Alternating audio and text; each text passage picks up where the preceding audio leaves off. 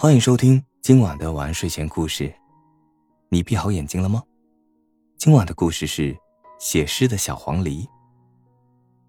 小溪边长着一棵老枫树，老枫树已经很老很老了，身上长满了皱纹。晚上没人的时候，它经常一个人唉声叹气；吹风的时候，它老是不停的咳嗽，而且大多数时间老枫树都在睡觉。一天，一只小黄鹂飞到了老枫树的树枝上。这是一只奇怪的小黄鹂，除了唱歌，除了捉虫子，它还不停的在枫叶上面写呀写呀。终于，老枫树被吵醒了。喂，小黄鹂，你干什么？老枫树凶巴巴的。啊，枫树爷爷，是您啊！小黄鹂有些害怕了。我。我在写诗。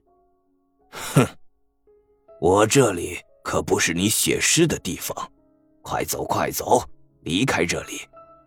小黄鹂吓得急忙飞走了。过了几天，这天早上突然刮起了大风，许多枫叶从老枫树上面掉下来，在风中飘呀飘呀，飘得好远好远。一片枫叶被啄木鸟小姐捡到了。一片枫叶被啄木鸟小姐捡到了。阳光啊，您是一位多情的诗人，您用您的真情和勇敢，在大地上写满了热的诗篇。看见枫叶上的诗，啄木鸟小姐激动的大叫起来：“哇，好棒啊！想不到枫树爷爷写的诗这样好。”说完，啄木鸟小姐连忙飞过去找老枫树去了。野猫先生。狐狸妹妹、野猪大婶、黑熊大哥，他们也来找老枫树，他们手里都拿着一片枫叶。枫树爷爷，你的诗写的太好了，再给我们写一首吧！他们一起叫道：“这些诗不是我写的，是，是小黄鹂写的。”哇，原来是小黄鹂写的呀！那小黄鹂呢？他，他已经走了。说到这儿，老枫树愧疚极了。